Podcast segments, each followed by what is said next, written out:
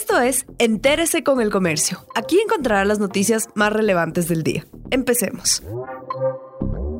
Estos son los temas más destacados de El Comercio este 19 de febrero.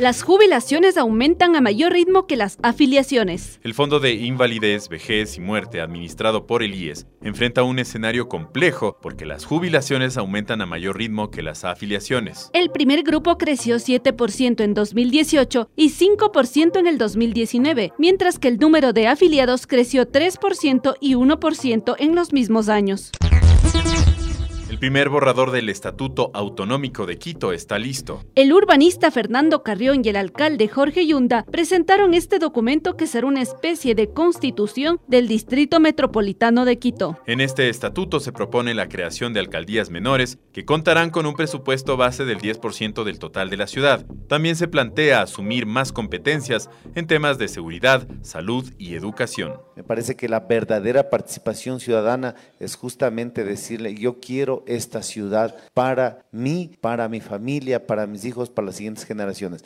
Eso es lo más importante de este proceso.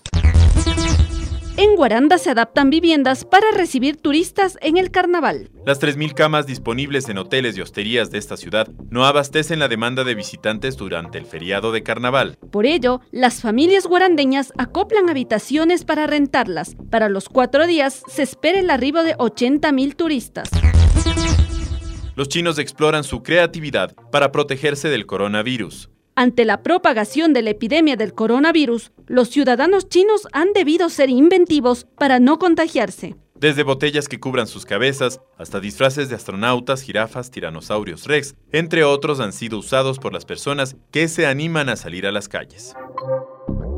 Gracias por acompañarnos. No olviden seguirnos en Facebook, Twitter e Instagram como El Comercio Com.